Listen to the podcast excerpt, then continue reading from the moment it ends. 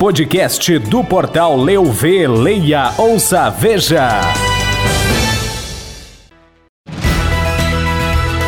Você vai saber no podcast do portal Leu V desta quarta-feira que diretor da SIC de Caxias do Sul analisa os impactos econômicos devido ao conflito na Ucrânia. Operação Retorno prende oito pessoas, aprende armas, dinheiro e drogas em Farroupilha. Bento Gonçalves recebe cerca de 1 milhão e 500 mil turistas em 2021. Quarta-feira será de convenções dos partidos para eleição suplementar em Garibaldi. Destaques no estado: Polícia Civil apreende grande quantidade de drogas pertencente à facção criminosa no Vale dos Sinos. Destaques no Brasil: mortos pelas chuvas em Petrópolis chegam a 198. Destaques no mundo: o presidente da Rússia, Vladimir Putin, afirma que o país está aberto à diplomacia, mas não comprometerá sua segurança.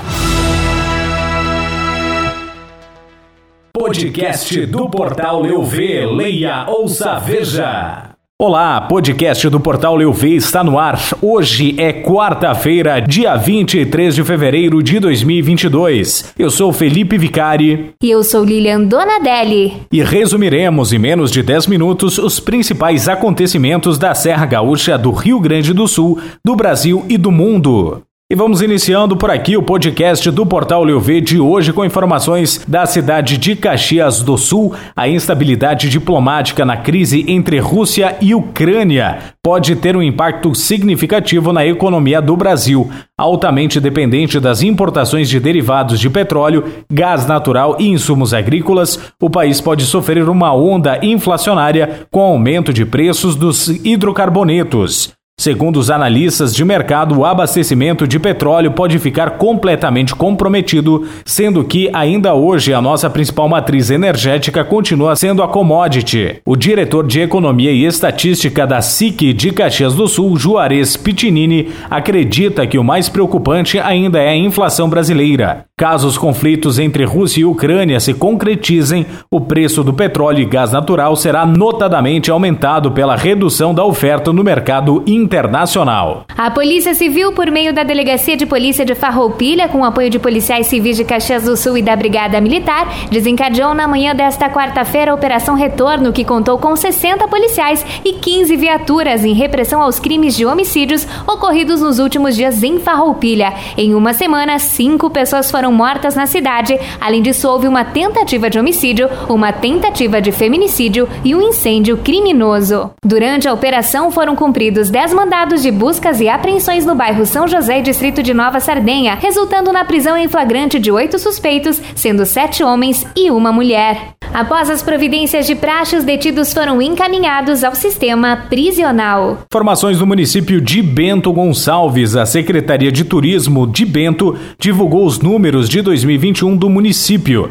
Com o impacto da pandemia, o ano foi atípico, tendo uma retomada importante no setor em maio, tanto em relação à abertura gradual dos estabelecimentos comerciais, quanto da rede hoteleira, que aos poucos foi retomando as hospedagens, seguindo todos os protocolos de higiene e segurança contra a Covid-19. Em 2021, Bento Gonçalves teve um número expressivo de visitantes, alcançando 1.483.678 turistas. O destaque foi para a Rota Caminhos de Pedra, que obteve o maior número de visitantes neste ano de 2021, alcançando 341.894 visitantes. Houve aumento significativo por parte dos turistas em busca de experiências culturais e históricas, muito relacionadas à imigração italiana. Foi verificado também um crescimento considerável em relação à rota das cantinas históricas, superando anos como 2019, até então o melhor ano de turistas em Bento Gonçalves.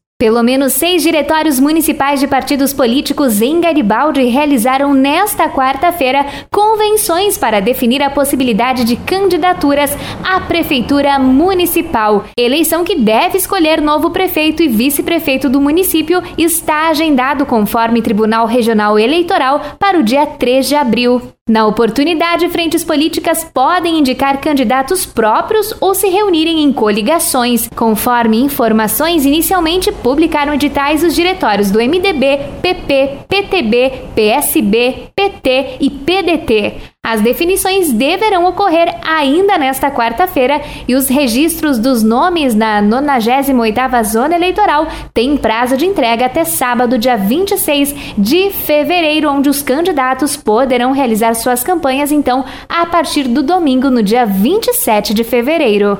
Na noite desta terça-feira, a Polícia Civil, em ação de combate ao tráfico de drogas e às organizações criminosas em Campo Bom, apreendeu 48 quilos de crack, mais tijolos, totalizando 103 quilos de cocaína de alta pureza, além de 215 quilos de maconha sete balanças de precisão, uma pistola marca Bersa, calibre 9mm, com numeração suprimida, um veículo, dois celulares, diversos cadernos contendo anotações do tráfico de drogas e também aproximadamente 500 reais em dinheiro. A ação é resultado de uma investigação e monitoramento de atividade suspeita de uma organização criminosa atuante no Vale dos Sinos e também em todo o estado do Rio Grande do Sul. A Polícia Civil do Estado do Rio de Janeiro confirmou que o número de mortes causadas pelas chuvas de Petrópolis na última semana aumentou para 198. A informação foi dada pela corporação na manhã desta quarta-feira.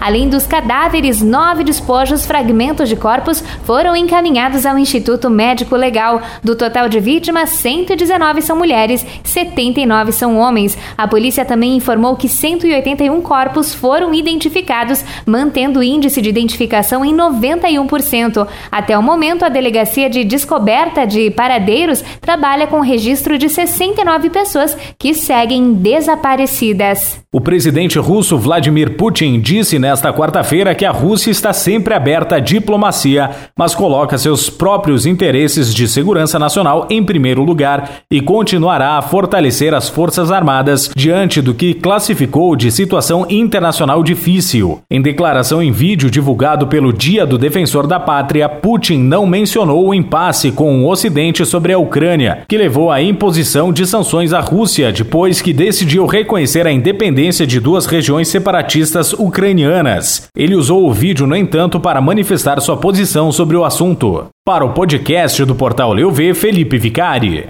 Para o podcast do Leuv, Lilian Donadelli. Podcast do portal Leuv, leia, ouça, veja.